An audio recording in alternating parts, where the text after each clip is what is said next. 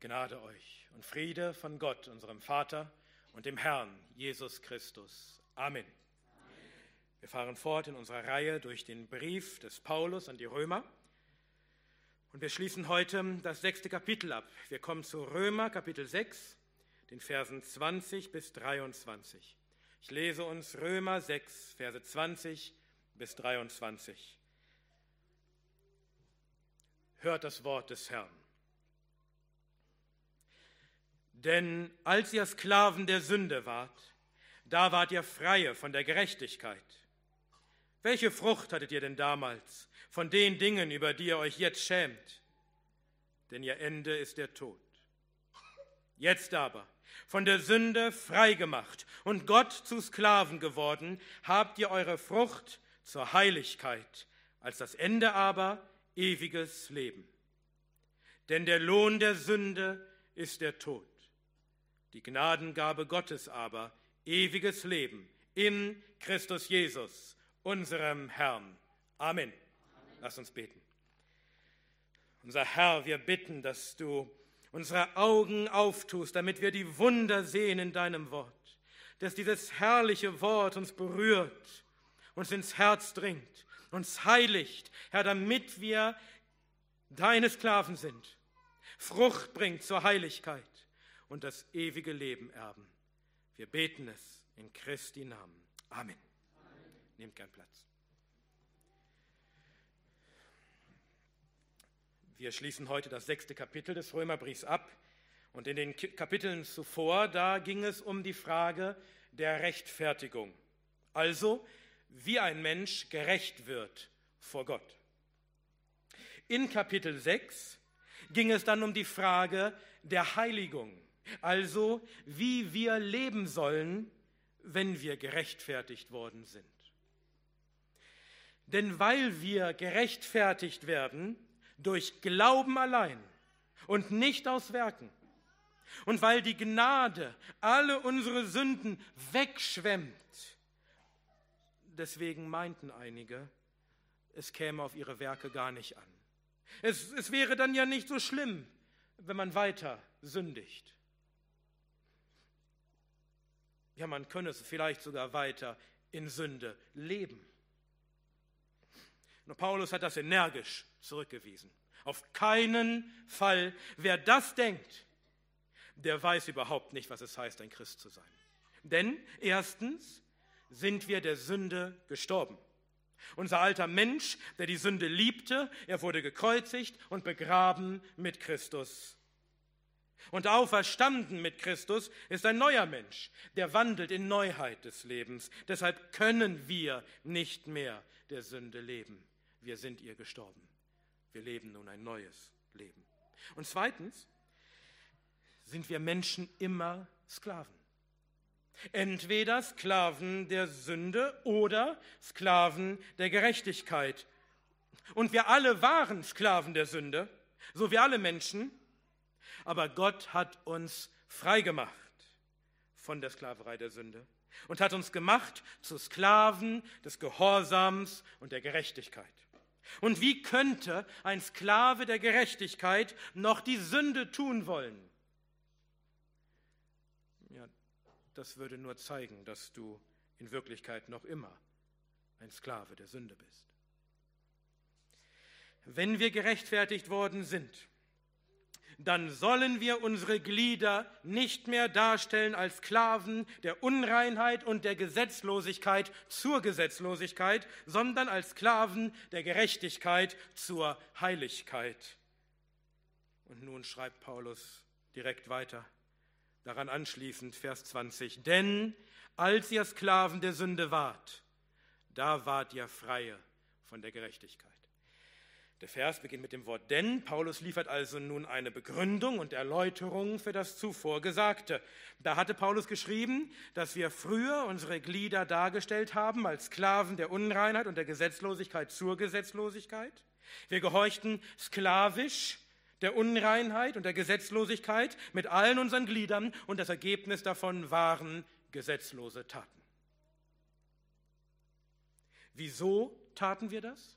Weil wir Sklaven der Sünde waren und damit auch Sklaven des Teufels, der uns gefangen hatte in seinem Fallstrick für seinen Willen, wie Paulus schreibt in 2 Timotheus 2, Vers 26, wir waren Sklaven der Sünde und wir gehorchten ihr. Und weil wir Sklaven der Sünde waren, waren wir Freie von der Gerechtigkeit. Man kann nicht zwei Herren dienen. Wenn du ein Sklave der Sünde bist, dann ist die Sünde dein Herr und du tust, was sie verlangt. Dann kannst du aber nicht gleichzeitig noch einem anderen Herrn dienen. Du kannst nicht gleichzeitig die Gerechtigkeit als Herrn haben, sondern dann bist du ein Freier von der Gerechtigkeit. Dann ist sie nicht dein Herr. Das heißt, die Gerechtigkeit hat dir rein gar nichts zu sagen. Sie bedeutet dir nichts, du gehorchst dir nicht, sie ist nicht dein Herr und du hörst nicht auf sie, du tust nicht, was die Gerechtigkeit verlangt. Du bist völlig frei von ihr. Alle deine Gedanken und Worte und Taten sind völlig frei von jeglicher Form der Gerechtigkeit. Calvin formuliert es so. Frei von der Gerechtigkeit ist, wer jeden Zügel des Gehorsams gegen die Gerechtigkeit abgeworfen hat. Du gehorchst ihr überhaupt nicht. Und so waren wir alle, Sklaven der Sünde und damit Freie von der Gerechtigkeit. Unser ganzes Denken, Reden und Handeln war nur sündhaft und da war auch kein bisschen Gerechtigkeit in dir, nicht ein Tropfen. Der einzige Inhaltsstoff unseres Lebens war die Gesetzlosigkeit. Und die Sünde ist die Gesetzlosigkeit. Wie Paulus geschrieben hatte in Römer 3, Vers 10, wie geschrieben steht, da ist kein Gerechter, auch nicht einer, da ist keiner, der verständig ist, da ist keiner, der Gott sucht, alle sind abgewichen, sie sind allesamt untauglich geworden, da ist keiner, der Gutes tut, da ist auch nicht einer. So waren wir alle. Völlig unter die Sünde versklavt, unfähig und unwillig, irgendetwas Gerechtes und Gutes zu tun. Wir taten nichts, was dem Gesetz Gottes oder auch nur irgendwie der Moral entsprach. Alles, was wir taten, war nur Unreinheit und Gesetzlosigkeit.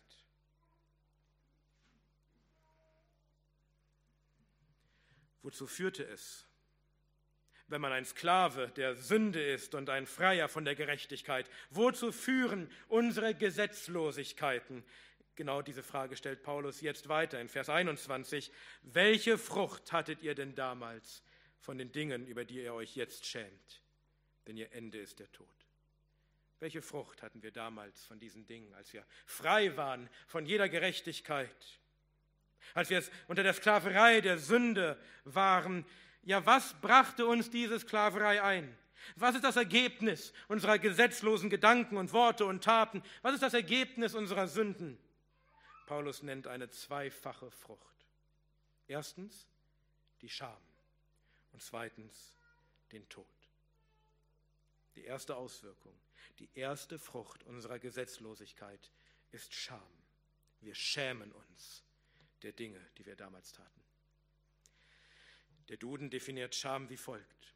Durch das Bewusstsein, besonders in moralischer Hinsicht versagt zu haben, durch das Gefühl, sich eine Blöße gegeben zu haben, ausgelöste, quälende Empfindung. Um es schriftgemäßer auszudrücken, Scham ist eine quälende Empfindung, die dadurch ausgelöst wird, dass wir erkennen, dass wir gesündigt haben und schuldig geworden sind vor Gott, dem Schöpfer und Richter der Welt. Und diese Empfindung, sie ist so quälend, dass, ich, dass sie sich sogar körperlich äußert, indem wir erröten. Es, es treibt uns die Schamröte ins Gesicht. Die Scham ist die direkte Folge des Bewusstwerdens unserer Sünden, unseres Versagens vor Gott. Zum ersten Mal lesen wir daher von Scham direkt nach dem Sündenfall. Es heißt in 1. Mose 3 ab Vers 8, und sie, Adam und Eva, hörten die Stimme Gottes des Herrn, der im Garten wandelte, bei der Kühle des Tages, und der Mensch und seine Frau versteckten sich vor dem Angesicht Gottes des Herrn mitten unter die Bäume des Gartens.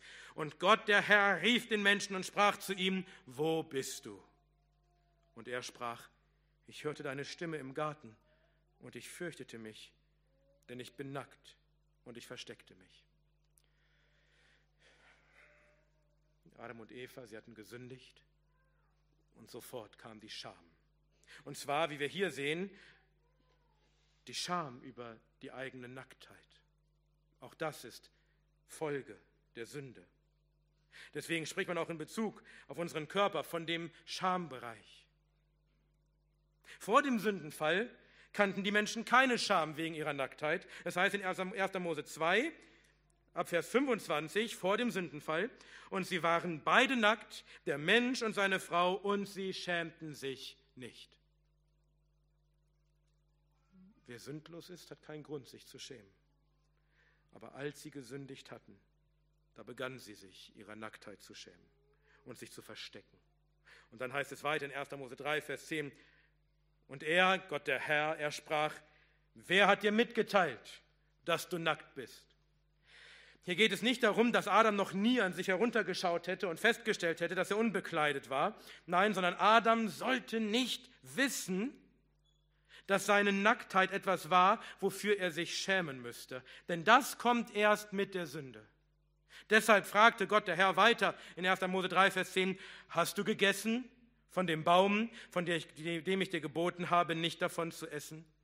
Die Erkenntnis Adams, dass seine Nacktheit etwas ist, wofür er sich schämen muss, sie kam erst, als er Gottes Gebot übertrat und aß von dem Baum der Erkenntnis des Guten und des Bösen, denn das gab ihm Erkenntnis des Guten und des Bösen und er erkannte, dass er nicht gut war, sondern böse und dass er sich dafür schämen muss. Aber was hat das mit seiner, mit seiner körperlichen Nacktheit zu tun?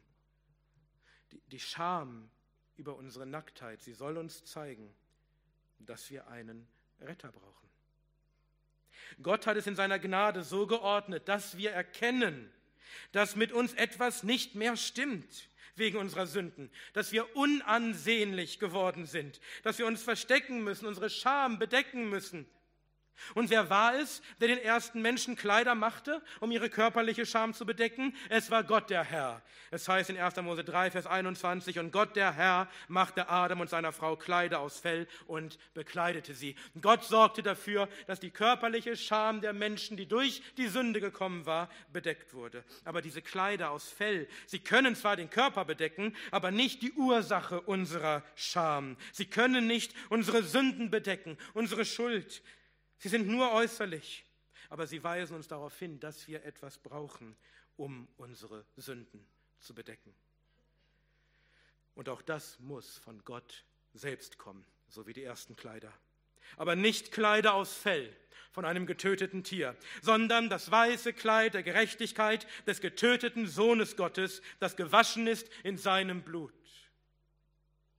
Scham über unsere Taten und Scham über unsere Nacktheit kommen mit der Erkenntnis, dass wir gesündigt haben, dass wir schuldig geworden sind, dass wir Schmach und Schande auf uns geladen haben. Und deswegen ist die Schamhaftigkeit oder Schamlosigkeit einer Gesellschaft auch ein gutes Zeichen dafür, wie gottesfürchtig oder gottlos eine Gesellschaft ist. Wenn wir sehen, dass sich Menschen heute für Dinge nicht mehr schämen, die früher noch ein absoluter Skandal gewesen wäre, für die manche sich früher noch das Leben genommen hätten.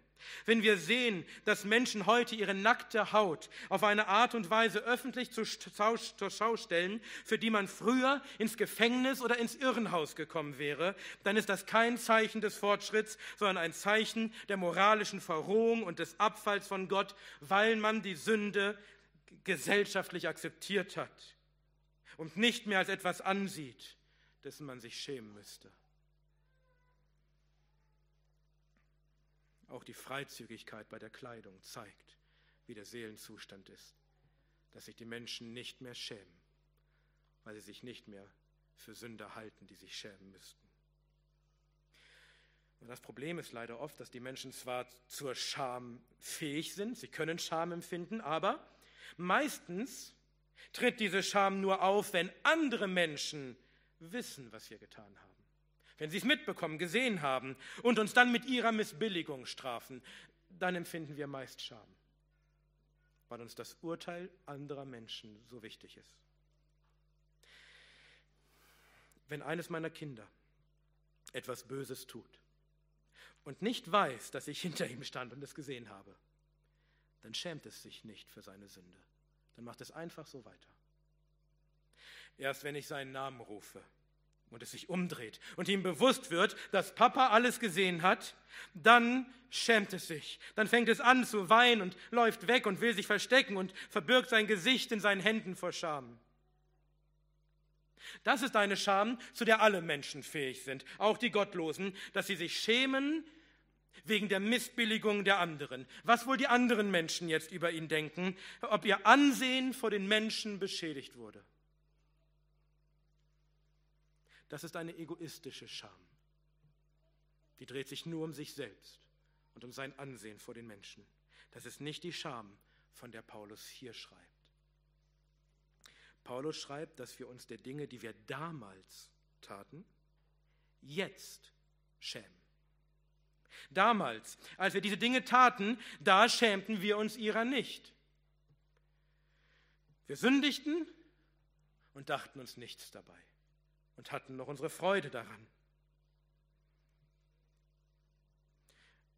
Vielleicht schämten wir uns nicht, weil wir diese Dinge heimlich taten und dachten, es hat niemand gesehen. Vielleicht schämten wir uns nicht, weil die Sachen, die wir taten, sowieso akzeptiert waren in der Gesellschaft oder zumindest in unserem Freundeskreis und niemand das missbilligen würde, was wir taten. Denk nur daran, wie Menschen sich treffen, um zu feiern und sich zu besaufen und Drogen zu nehmen. Die schämen sich nicht, sie machen alle mit. Keiner, keine Missbilligung von Menschen, sondern Bestätigung. Warum sollte man sich da schämen? Aber jetzt schämen wir uns dieser Dinge, die wir damals taten, für die wir uns damals nicht geschämt hatten, aber jetzt schämen wir uns dafür. Damals, als wir diese Dinge taten, schämten wir uns nicht, jetzt aber schon, denn es ist eine, eine neue Scham, die wir vorher nicht kannten. Die Scham, die Paulus meint, ist eine Scham, die die Gottlosen nicht kennen, nämlich eine Scham vor Gott. Wir schämen uns jetzt auch, wenn es kein anderer Mensch gesehen hat, weil wir wissen, dass Gott es gesehen hat. Wir schämen uns jetzt auch, wenn es kein anderer Mensch missbilligt, weil wir wissen, dass Gott es missbilligt. Das ist eine Scham, die kommt mit Gottesfurcht und nicht mit Menschenfurcht. So wie der Herr bereits früh sprach in Hesekiel 16 Abvers 62, und ich werde meinen Bund mit dir errichten, und du wirst wissen, dass ich der Herr bin, damit du dich erinnerst und dich schämst und den Mund nicht mehr auftust wegen deiner Schmach, wenn ich dir alles vergebe, was du getan hast, spricht der Herr, Herr.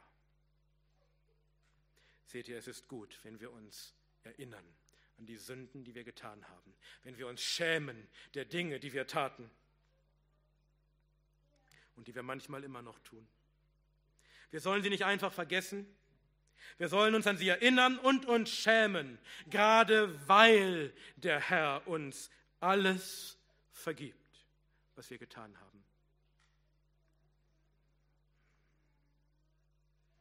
Wenn jemand in die Gemeinde aufgenommen werden will, dann achten wir Pastoren deswegen darauf, ob in seinem Zeugnis klar wird, dass er sich der Sünden, die er früher getan hat, und auch der Sünden, die er immer noch tut, ob er sich dieser Sünden schämt. Und wenn das nicht der Fall ist, dann ist das für uns ein Warnsignal. Denn jeder, der Vergebung vom Herrn erfahren hat, erinnert sich an seine Sünden und schämt sich ihrer. Das ist die erste Frucht der Dinge, die wir taten, als wir Sklaven der Sünde waren, die Scham. Die zweite Frucht ist der Tod. Die Frucht der Sünde ist am Ende der Tod. Oder wie Jakobus schreibt in Jakobus 1, Vers 15, die Sünde aber, wenn sie vollendet ist, gebiert den Tod. Das hatte Gott der Herr von Anfang an so angekündigt. Wir erinnern uns, wie es heißt in 1. Mose 2, Vers 16. Und Gott der Herr gebot dem Menschen und sprach, von jedem Baum des Gartens darfst du nach Belieben essen, aber vom Baum der Erkenntnis des Guten und Bösen, davon sollst du nicht essen, denn an dem Tag, da du davon isst, musst du sterben. Und Paulus hatte bereits geschrieben, dass durch die Sünde der Tod in die Welt gekommen ist. Dann hieß es weiter in Römer 5, Vers 12, darum, so wie durch einen Menschen die Sünde in die Welt gekommen ist und durch die Sünde der Tod und so der Tod zu allen Menschen durchgedrungen ist, weil sie alle gesündigt haben. Der Tod kommt mit der Sünde. Alle Menschen müssen den Tod sterben, weil sie alle gesündigt haben in Adam und weil sie alle auch selbst sündigen in ihrem eigenen Leben. Das ist eine allgemeine Regel, von der es keine Ausnahme gibt, wie der Herr auch häufiger gesprochen hat, zum Beispiel in Hesekiel 18, Vers 20, die Seele, die sündigt, die soll sterben. Hier geht es nicht primär um den natürlichen Tod, den auch wir alle noch sterben müssen, wegen unseres Leibes der Sünde, sondern es geht primär um den Tod der Seele und des Leibes in der Hölle. Alle Sklaven der Sünde werden in die Hölle gehen, in das ewige Verderben. Deswegen spricht der Apostel Petrus auch von Sklaven des Verderbens. Sie sterben den zweiten den ewigen Tod, in der äußersten Finsternis, wo das Weinen und das Zähneknirschen sein wird, Wut und Verzweiflung in alle Ewigkeit. Sie werden entzweigeschnitten und geworfen in den Feuerofen, in den Feuersee, wo das unauslöschliche Feuer brennt, wo ihr Wurm nicht stirbt und das Feuer nicht erlischt und wo sie trinken von dem Wein des Grimmes, des Zornes Gottes und gequält werden mit Feuer und Schwefel und der Rauch ihrer Qual steigt auf auf von Ewigkeit zu Ewigkeit und sie haben keine Ruhe Tag und Nacht. Das ist der Tod, den alle Sünder sterben. Und wenn die Erlösten den Rauch ihrer Qual so aufsteigen sehen, von Ewigkeit zu Ewigkeit, dann werden sie jubeln. Und sie werden rufen, Halleluja! Preist Gott, denn wahrhaftig und gerecht sind die Gerichte des Herrn. Offenbarung 19, Verse 2 und 3. Liberale Theologen, falsche Lehrer, die Gott und sein Wort in Wirklichkeit verachten, sie leugnen die Existenz der Hölle. Einige leugnen sie komplett, andere entstellen die biblische Hölle bis zur völligen Unkenntlichkeit. Sie meinen, die biblische Hölle sei mit der Liebe Gottes nicht vereinbar. Aber sie offenbaren damit nur, dass sie nicht verstanden haben, dass sie selbst verdammungswürdige Sünder sind, die die Hölle verdienen. Und sie offenbaren, dass sie nicht verstanden haben, dass Gott ein gerechter und strafender Gott ist. Und damit zeigen sie, dass sie das Evangelium nicht verstanden haben. Und ich kann gut verstehen, wenn sie sich dann einreden, dass es die Hölle nicht gibt. Einer dieser liberalen Theologen, die, der die biblische Hölle leugnet, ist Michael Kotsch. Er schreibt in einem kürzlich erschienenen Beitrag für den Bibelbund, Zitat, Schlussendlich spricht Jesus von einem Gericht über alle Menschen. Diejenigen, die von ihm Vergebung der Sünden erbeten haben und mit ihm leben wollen, werden das dann auch für alle Ewigkeit machen. Alle anderen werden an einem gottfernen Ort leiden, weil es ohne Gott keine dauerhaft glückliche und erfüllte Existenz geben kann. Das ist die Hölle nach Michael Kotsch. Diejenigen, die nicht mit Gott leben wollen, die bekommen, was sie wollen. Sie kommen an einen Ort, an dem Gott nicht ist. Aber dort müssen sie feststellen, dass ihnen doch etwas fehlt ohne Gott. Denn, denn ohne Gott kann man irgendwie gar nicht dauerhaft glücklich und erfüllt sein. Und darunter leiden sie dann, dass sie nicht dauerhaft glücklich und erfüllt sind. Das ist unbiblisches Geschwätz. Das ist Irrlehre, das ist nicht ansatzweise das, was die Schrift und der Herr Jesus Christus lehren. Die Hölle ist nicht der Ort, an dem der Allgegenwärtige nicht gegenwärtig wäre wo er die Menschen einfach in Ruhe lässt, weil er sich ja keinem aufzwingen will, sondern den freien Willen der Menschen akzeptiert, dass sie ohne ihn leben wollen. Und wo die Menschen dann aber irgendwann doch denken, ach, mit Gott wäre ich doch glücklicher und erfüllter. Im Gegenteil, die Hölle ist der Ort, an dem Gott den Verfluchten ganz nah ist, an dem er alle seine Aufmerksamkeit auf sie richtet, an dem er sich ihnen aufzwingt, und zwar mit seinem Zorn und seinem Grimm und seiner furchtbaren Gerechtigkeit. Es ist der Ort, an dem Gott die Menschen straft für alle ihre Gottlosigkeit und Ungerechtigkeit. Gott hingegen macht Gott zu einem ungerechten Richter, der die Sünden der Menschen nicht straft, sondern sie einfach sich selbst überlässt. Das ist Lästerung. Gott ist ein gerechter Gott und ein strafender Gott an jedem Tag. Wer so etwas sagt, der hat keine Erkenntnis und der hat keine Furcht Gottes, denn der Herr selbst sagt in Matthäus 10, Vers 28, fürchtet aber vielmehr den, der sowohl Seele als Leib zu verderben vermag in der Hölle. Der furchtbare Gott ist in der Hölle, um Seele und Leib der Gottlosen ewiglich zu verderben. Das Einzige, was in der Hölle nicht zu finden ist, sind Gottes Güte und Gottes Freundlichkeit und Gottes Erbarmen und Gottes Gnade und Gottes Wohlgefallen und Gottes Mitleid. Aber Gott ist sehr wohl in der Hölle mit seinem Zorn. Der Herr Jesus Christus bezeichnet die Hölle deswegen als Feuersee und Feuerofen und unauslöschliches Feuer, weil dort der Zorn Gottes brennt gegen die Verfluchten, weil sich Gott dort offenbart als der furchtbare und strafende Gott, der ein verzehrendes Feuer ist. Wie es zum Beispiel heißt in Psalm 18 ab Vers 8, da wankte und bebte die Erde und die Grundfesten der Berge erzitterten und wankten, weil er entbrannt war. Rauch stieg auf von seiner Nase und Feuer fraß aus seinem Mund, glühende Kohlen brannten aus ihm und er neigte den Himmel und fuhr herab und dunkel war unter seinen Füßen. Das ist das, was die Gottlosen erleben. Das Dunkel, die äußerste Finsternis unter den Füßen des, des zornigen Gottes. Das Feuer seines Zorns, das brennt wie glühende Kohlen und das frisst aus seinem Mund. Die Hölle ist der Ort, an dem Gottes Zorn unauslöschlich brennt von Ewigkeit zu Ewigkeit. Deswegen heißt es von den Gottlosen in Offenbarung 6, Vers 16, und sie sagen zu den Bergen und zu den Felsen, fallt auf uns und verbergt uns. Wovor? Vor der Gottesferne, in der wir nicht dauerhaft glücklich und erfüllt sein können? Fallt auf uns und verbergt uns vor dem Angesicht dessen, der auf dem Thron sitzt und vor dem Zorn des Lammes.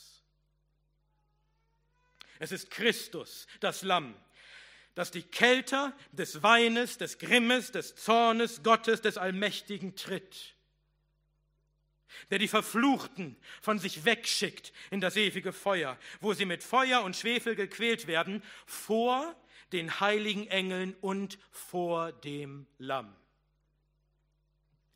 Das Demütige milde, sanftmütige, sich erbarmende Lamm, das gekommen war, um die Welt zu retten, das geschlachtet war für die Glaubenden. Es wird in alle Ewigkeit der, der, den Qualen der Verfluchten zusehen.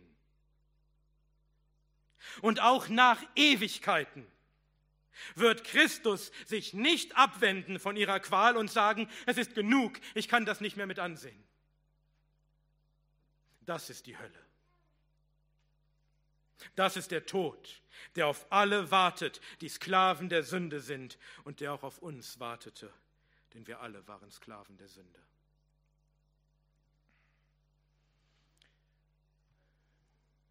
Wer das nicht versteht, dass das das Ende der Sünder ist, wie sollte der Gott wirklich fürchten? Wie sollte der wirklich um Rettung schreien? Das sind also die beiden Früchte, die wir als Sklaven der Sünde von unseren gesetzlosen Werken hatten. Hier schon die Scham und am Ende den ewigen Tod. Und alle Menschen wissen das auch. Sie wissen, dass sie in den ewigen Tod gingen wegen ihrer Sünden, wie Paulus zu Beginn des Briefes geschrieben hatte in Römer 1, Vers 32, die, obwohl sie Gottes gerechtes Urteil erkennen, dass die, die so etwas tun, nämlich allerlei Sünden, des Todes würdig sind, es nicht allein ausüben, sondern auch Wohlgefallen an denen haben, die es tun.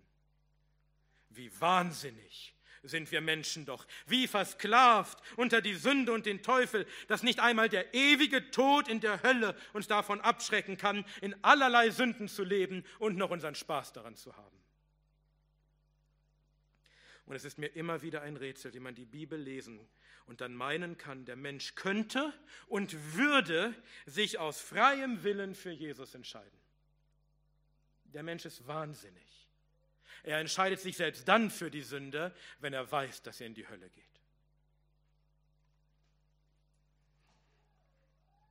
Wenn wir uns bewusst machen, welche Frucht wir hatten von unserer Sünde.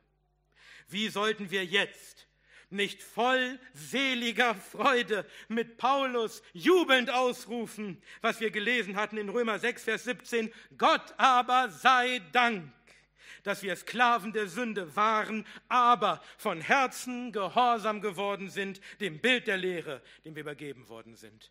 Und so fährt jetzt auch Paulus fort, Vers 22. Jetzt aber, von der Sünde freigemacht und Gott zu Sklaven geworden, habt ihr eure Frucht zur Heiligkeit, als das Ende aber ewiges Leben. Halleluja. Gott sei Dank für dieses Jetzt aber. Gott sei Dank, dass er uns nicht belassen hat in der Sünde, dass er uns nicht belassen hat im ewigen Tod, sondern dass er uns frei gemacht hat von der Sünde und ihrer Sklaverei, frei gemacht von den Werken der Gesetzlosigkeit, die uns nichts einbringen als Schmach und Schande und am Ende den Tod. Aber Gott hat uns nicht nur frei gemacht von der Sklaverei der Sünde, sondern er hat uns zu seinen Sklaven gemacht, zu Sklaven Gottes. Wir hatten das in der letzten Predigt schon gesehen, hatten es auch vorhin schon gehört. Der Mensch ist immer ein Sklave. Entweder ein Sklave der Sünde zum Tod oder des Gehorsams zur Gerechtigkeit, wie Paulus geschrieben hatte in Römer 6, Vers 16. Gott aber sei Dank, dass wir jetzt frei gemacht sind von der Sünde und ihm zu Sklaven geworden und damit auch zu Sklaven des Gehorsams und Sklaven der Gerechtigkeit, wie Paulus zuvor schrieb. Seht ihr, wir freuen uns nicht darüber, dass wir einfach nur frei sind von der Sünde. Wir freuen uns darüber, dass wir Sklaven sind. Sklaven Gottes. Denn die Sklaverei Gottes ist nicht zu vergleichen mit der Sklaverei der Sünde oder irgendeiner anderen menschlichen Sklaverei. Paulus entschuldigte sich ja schon fast dafür, dass er überhaupt von einer Sklaverei spricht in diesem Zusammenhang, als er schrieb in Römer 6, Vers 19, ich rede menschlich wegen der Schwachheit eures Fleisches. Die Sklaverei Gottes ist keine Diktatur, ist keine Tyrannei. Sie ist Freiheit und Freude. Ja, in Wirklichkeit ist die Sklaverei Gottes wahre Freiheit. Wie der Herr selbst spricht in Johannes 8, Vers 36, wenn nun der Sohn euch frei macht, werdet ihr wirklich frei sein. Sklaven Gottes sind wirklich frei. Für die Gottlosen ist die Vorstellung, ein Sklave Gottes zu sein, keine Freiheit, sondern eine unerträgliche Einengung und Beschneidung ihrer Freiheit. Wir hatten das gerade gehört. Psalm 2, ich lese es nochmal, es heißt in Psalm 2, ab Vers 2, die Könige der Erde treten auf und die Fürsten beraten miteinander gegen den Herrn und gegen seinen Gesalbten. Warum? Was sagen sie? Lasst uns zerreißen ihre Fesseln und von uns werfen ihre Seile. Die Menschen wollen sich nicht von einem Gott sagen lassen, wie sie zu leben haben. Sie wollen nicht seine Sklaven sein. Sie empfinden Gottes Gebote als Fesseln, als Seile, die sie zurückhalten die sie einschränken. Sie wollen tun, wozu sie Lust haben. Sie wollen tun, was gut ist in ihren Augen. Und dabei erkennen sie nicht, dass sie, wenn sie das tun, in Wirklichkeit nicht das tun, was sie wollen, sondern dass sie tun, was die Sünde will, dass sie Sklaven der Sünde sind. Der Apostel Petrus schreibt in 2. Petrus 2 ab Vers 18, denn indem sie stolze, nichtige Reden führen, locken sie mit fleischlichen Begierden durch Ausschweifungen die an, die eben entflohen sind denen, die im Irrtum wandeln, ihnen Freiheit versprechend, während sie selbst Sklaven des Verderbens sind. Denn von wem jemand überwältigt ist, diesem ist er auch als Sklave unterworfen. Wie viele Menschen glauben diese Lüge, dass man frei sei wenn man nicht gebunden ist an, an christliche Moralvorstellungen, sondern in allerlei fleischlichen Begierden und Ausschweifungen leben kann, so wie einem Grad der Sinn danach steht. Aber welch gewaltigem Irrtum unterliegen sie? Sie halten sich für Freie und sind doch Sklaven der Sünde und Todgeweihte, überwunden vom Bösen. Gott aber sei Dank, dass der Sohn der geliebte Sohn uns frei gemacht hat und wir nun wirklich frei sind als Sklaven Gottes und Sklaven des Gehorsams zur Gerechtigkeit. Nur der Sohn kann uns befreien aus der Sklaverei der Sünde, niemand sonst. Denn nur er hat den Preis für uns bezahlt. Er hat uns losgekauft, erlöst durch sein Blut. Und ja, er macht uns zu seinen Sklaven. Er hat nicht das den Preis bezahlt, damit wir einfach frei wären. Er hat den Preis bezahlt, damit wir ihm gehören. Er macht uns zu Sklaven Gottes, aber dies ist für uns die größte und wahre Freiheit und Freude, denn wir sind endlich frei gemacht von der Sünde, die uns versklavt und uns den Tod brachte und leben und haben nun endlich die Freiheit, so zu leben, wie wir wollen als neugeborene Menschen, nämlich wir haben die Freiheit zu tun, was wohlgefällig ist vor Gott. Welch eine herrliche Freiheit. Früher waren wir Freie von der Gerechtigkeit. Jetzt sind wir Freie von der Sünde. Wir stehen nicht mehr unter ihrer Herrschaft, müssen ihr nicht mehr sklavisch gehorchen und damit sind wir auch Freie von der Frucht der Sünde. Freie von der Scham und dem Tod. Nicht, dass wir uns noch schämen über die Dinge, die wir taten, aber die Scham wird hinweggenommen, sie wird bedeckt und wir werden nicht am Ende in den Tod gehen. Und deshalb sind wir, wenn wir Sklaven Christi sind, wirklich frei. Wenn wir als Sklaven der Sünde, als Frucht die Scham und endlich den Tod hatten, welche Frucht haben wir nun? Haben wir jetzt, da wir frei gemacht sind von der Sünde und Sklaven Gottes geworden sind? Noch einmal, Vers 22. Jetzt aber, von der Sünde frei gemacht und Gott zu Sklaven geworden, habt ihr eure Frucht zur Heiligkeit, als das Ende aber ewiges Leben. Wieder ist die Frucht zweifach, nämlich erstens die Heiligkeit und zweitens das ewige Leben. Jetzt als Sklaven Gottes sind wir auch Sklaven des Gehorsams und Sklaven der Gerechtigkeit. Das heißt, wir gehorchen jetzt Gott und tun jetzt, was er gebietet, was gerecht ist in seinen Augen. Wir tun nicht mehr die Gesetzlosigkeit, sondern tun jetzt die Gerechtigkeit, die dem Gesetz entspricht. Wir tun das nicht vollkommen, wir sind nicht sündlos, aber wir wachsen immer mehr in diesen Dingen. Wir wachsen in der Heiligung in der Ähnlichkeit Christi. Wir werden immer mehr dem Bild Christi gleichförmig gemacht.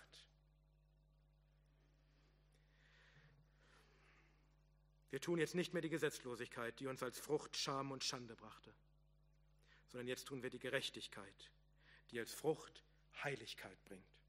So ist es der Wille des Herrn, dass wir heilig leben vor ihm, dass wir leben in Heiligung. Dafür ist Christus gestorben wie Paulus schreibt in Titus 2, von unserem großen Gott und Heiland Jesus Christus, der sich selbst für uns gegeben hat, damit er uns von aller Gesetzlosigkeit loskaufte und sich selbst ein Eigentumsvolk reinigte, das eifrig sei in guten Werken.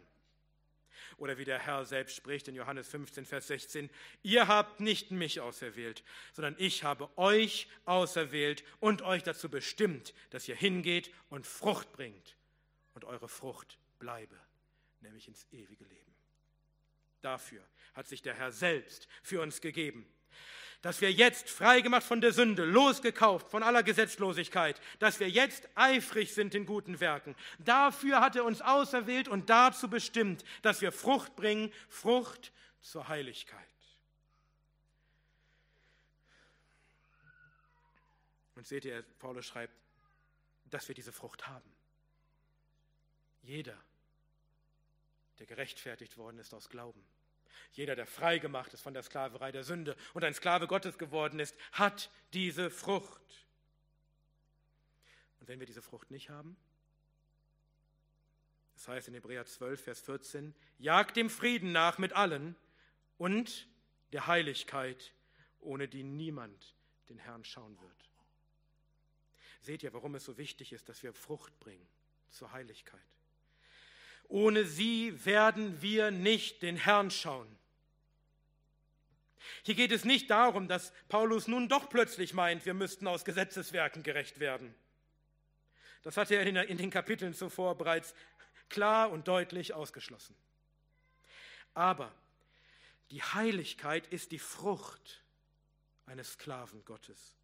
Wen Christus freigemacht hat von der Sünde und Gott zum Sklaven gemacht hat, der wird Frucht zur Heiligkeit bringen.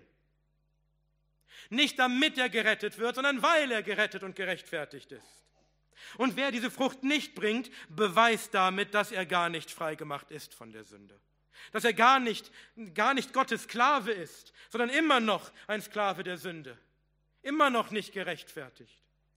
Immer noch auf dem Weg in den Tod. Wie Paulus geschrieben hat in Römer 6, Vers 16, wisst ihr nicht, dass wem ihr, eure, wem ihr euch darstellt als Sklaven zum Gehorsam, ihr dessen Sklaven seid, dem ihr gehorcht? Entweder der Sünde zum Tod oder des Gehorsams zur Gerechtigkeit. Wer noch die Dinge tut, derer man sich schämen muss, der ist doch noch ein Sklave der Sünde. Und der empfängt auch noch die Frucht der Sünde, nämlich den ewigen Tod. Wie Paulus schreibt in Galater 5, Vers 19, Offenbar aber sind die Werke des Fleisches, welche sind Hurerei, Unreinheit, Ausschweifung, Götzendienst, Zauberei, Feindschaft, Streit, Eifersucht, Zorn, Zank, Zwietracht, Sekten, Neid, Totschlag, Trunkenheit, Gelage und dergleichen, von denen ich euch vorhersage, wie ich euch vorhergesagt habe, dass die, die so etwas tun, das Reich Gottes nicht erben werden. Wer noch die Sünde tut, wer noch in ihr lebt, der ist ihr noch nicht gestorben, der ist noch nicht freigemacht von ihr, der ist noch nicht auferstanden mit Christus zu neuem Leben, der lebt noch nicht Gott mit Christus, sondern der ist noch unter der Herrschaft und Sklaverei der Sünde und der ist noch im Tod. Er wird das Reich Gottes nicht erben. Daher lasst uns die Freiheit, die wir haben in Christus, nicht missbrauchen wie uns der Apostel Petrus warnt in 1. Petrus 2 ab Vers 15.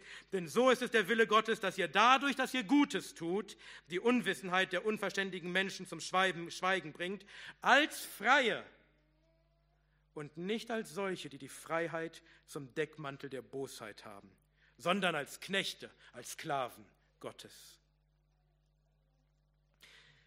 Denn wer die Gnade unseres Gottes Wer die Freiheit, die er aus Gnaden erlangt hat, wer sie in Ausschweifung verkehrt, der verleugnet unseren alleinigen Gebieter und Herrn, Jesus Christus. Und er hat sich nur eingeschlichen in seine Gemeinde, aber ist schon längst zum Gericht zuvor aufgezeichnet, wie Judas schreibt. Lasst uns daher die zentrale Aufforderung dieses Kapitels zu Herzen nehmen und noch einmal wiederholen, uns eingraben lassen in die Herzen, die Paulus uns gegeben hatte in Römer 6 ab Vers 12. Also herrsche nicht die Sünde in eurem sterblichen Leib, um seinen Begierden zu gehorchen. Stellt auch nicht eure Glieder der Sünde dar zu Werkzeugen, zu Waffen der Ungerechtigkeit, sondern stellt euch selbst Gott dar als Lebende aus den Toten und eure Glieder Gott zu Waffen der Gerechtigkeit.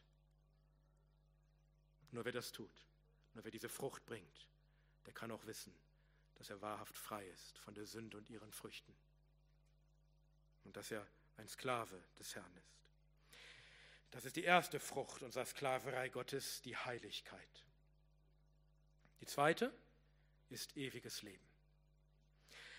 Das Leben als Sklave Gottes mündet am Ende in das ewige Leben, in die Freude unseres Herrn, in seine freundliche Gegenwart, wo wir nicht mehr hungern, und nicht mehr dürsten, wo nicht mehr die Sonne auf uns fällt, noch irgendeine Glut, denn das Lamm wird uns weiden und uns leiten zu Quellen des Wassers des Lebens, und Gott wird jede Träne von unseren Augen abwischen, und der Tod wird nicht mehr sein, noch Trauer, noch Geschrei, noch Schmerz wird mehr sein, denn das Erste ist vergangen, denn der, der auf dem Thron sitzt, spricht, siehe, ich mache alles neu. Dort braucht es nicht mehr der Sonne, noch des Mondes, damit sie uns scheinen. Denn die Herrlichkeit Gottes wird uns erleuchten und unsere Lampe ist das Lamm. Nach dem Sündenfall lesen wir in 1. Mose ab Vers 22. Und Gott der Herr sprach, siehe, der Mensch ist geworden wie einer von uns zu erkennen Gutes und Böses. Und nun, dass er nicht seine Hand ausstrecke und auch vom Baum des Lebens nehme und esse und ewig lebe. Kein Sünder soll ewig leben.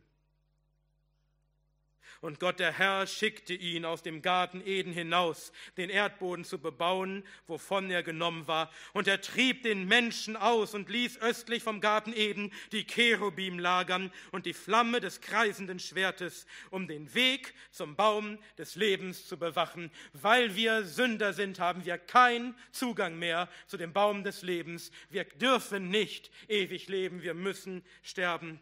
Aber dort beim Herrn, freigemacht von der Sünde, sein Sklave geworden. Dort werden wir essen von dem Baum des Lebens. Der Weg ist wieder frei. Wir werden essen von dem Baum des Lebens, der in dem Paradiese Gottes ist. Jeder, der seine Gewänder gewaschen hat im Blut des Lammes, darf essen vom Baum des Lebens und durch die Tore eingehen in die ewige Stadt und ewig leben in der Freude seines Herrn. Wie wird uns sein? Wie wird uns sein, wenn wir eingehen ins ewige Leben?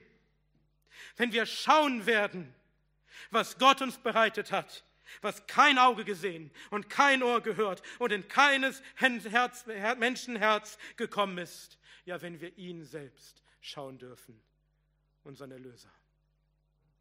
Glückselig, glückselig, wer ein Sklave Gottes geworden ist er kann einstimmen mit Paulus in Philippa 1, Vers 21, denn das Leben ist für mich Christus und das Sterben Gewinn. Welch ein Unterschied. Wenn es so steht, wenn, wenn wir die Frucht der Sklaverei der Sünde vergleichen mit der Frucht der Sklaverei Gottes. In diesem Leben Scham, und Schande oder Heiligkeit. Und am Ende unseres Weges der ewige Tod oder das ewige Leben. Wenn wir das vergleichen, wer könnte nicht mit aller Macht danach streben wollen, nicht mehr als Sklave der Sünde zu leben, nicht mehr die ihre Werke zu tun, sich nicht mehr ihr darzustellen als Waffen der Gerechtigkeit, sondern zu leben als Sklave Gottes, ihm gehorsam zu sein, die Gerechtigkeit zu tun sich ihm als Waffe darzugleichen.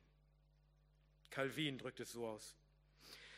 Der doppelten Frucht der Sünde entspricht eine doppelte Frucht der Gerechtigkeit. Die Sünde zeitigt in diesem Leben die Qualen des bösen Gewissens, danach den ewigen Tod. Der Gerechtigkeit gegenwärtige Frucht ist die Heiligung. Für die Zukunft erhoffen wir von ihr das ewige Leben. Der Blick auf diese Früchte wird bei einem nicht völlig abgestumpften Menschen Schauder und Hass gegen die Sünde und dagegen Liebe und Sehnsucht nach der Gerechtigkeit entzünden. Möge das auch bei uns so sein, dass wir mit Schauder und Hass auf die Sünde sehen, wenn wir ihre Früchte erkennen. Und mit Liebe und Sehnsucht auf die Gerechtigkeit, wenn wir ihre Frucht sehen mögen wir entsprechend leben. Nicht mehr als Sklaven der Sünde, sondern als Sklaven Gottes. Und nun schließt Paulus dieses Kapitel 6 noch mit einem herrlichen Satz ab, Vers 23. Denn der Lohn der Sünde ist der Tod. Die Gnadengabe Gottes aber, ewiges Leben in unserem Herrn, in Jesus Christus, unserem Herrn. Im Grunde fasst Paulus hier zusammen, was er zuvor ausführlich dargelegt hatte. Der Lohn der Sünde ist der Tod. Du bist ein Sklave der Sünde. Dein Herr und Meister ist die Sünde. Du tust, was sie sagt. Dann sei dir gewiss, dein Herr lässt sich nichts schenken. Er wird dich belohnen für deinen Dienst. Er wird dir deinen Lohn gewiss auszahlen. Das Wort für Lohn, das Paulus hier benutzt, kommt eigentlich aus dem Militärdienst. Es meint den Sold eines Soldaten für geleistete Dienste. Du hast deine Glieder der Sünde dargestellt zu Waffen der Ungerechtigkeit. Du hast deinen Körper hingegeben und treu gekämpft für die Sache der Sünde.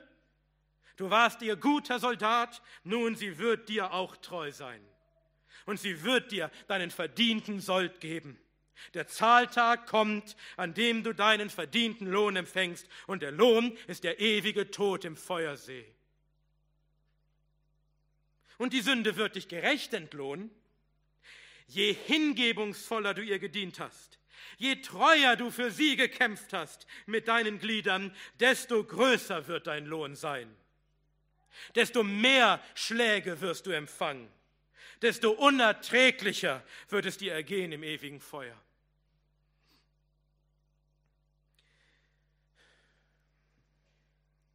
Der Lohn der Sünde ist der Tod. Und wie ist es mit dem ewigen Leben?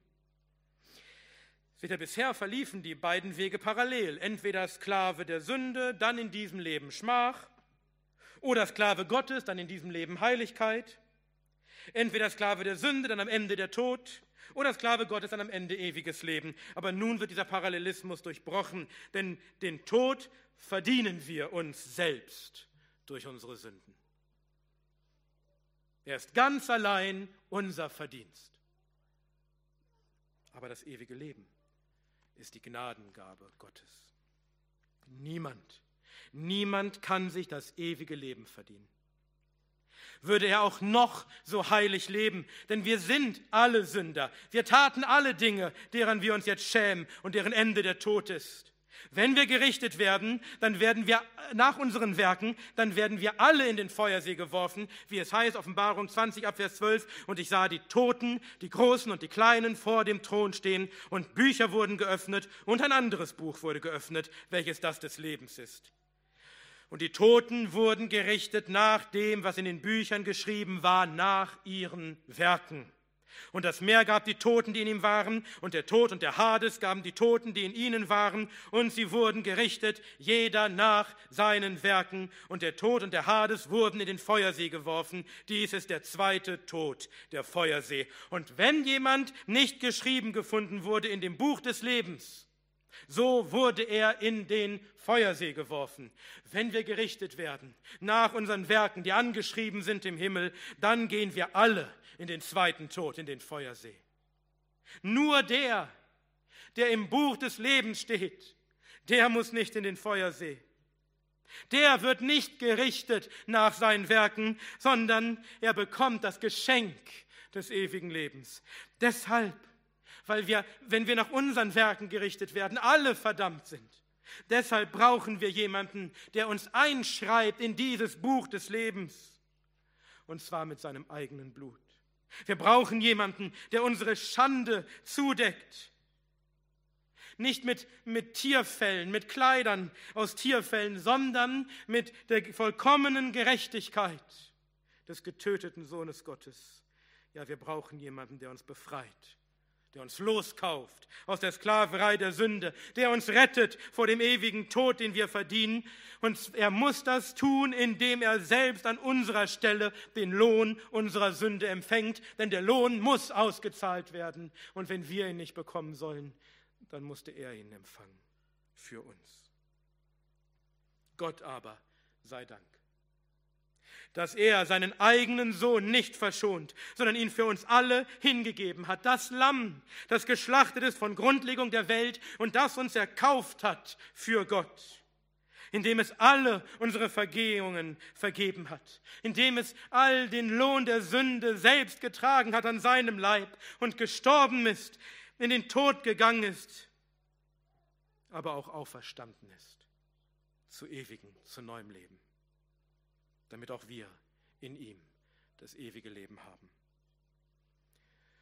Und so haben wir nun das ewige Leben als sichere Frucht unserer Sklaverei Gottes. Nicht als unseren Verdienst, sondern als Gnadengabe, als unverdientes Geschenk Gottes in Christus Jesus, unserem Herrn, der alles vollbracht hat, der uns rechtfertigt aus Gnaden allein, durch Glauben allein, der uns zu Sklaven Gottes macht, damit wir die süße Frucht der Gerechtigkeit haben, nämlich hier ein Leben in Neuheit, ein Leben in Heiligkeit und am Ende des Lebens ewiges Leben.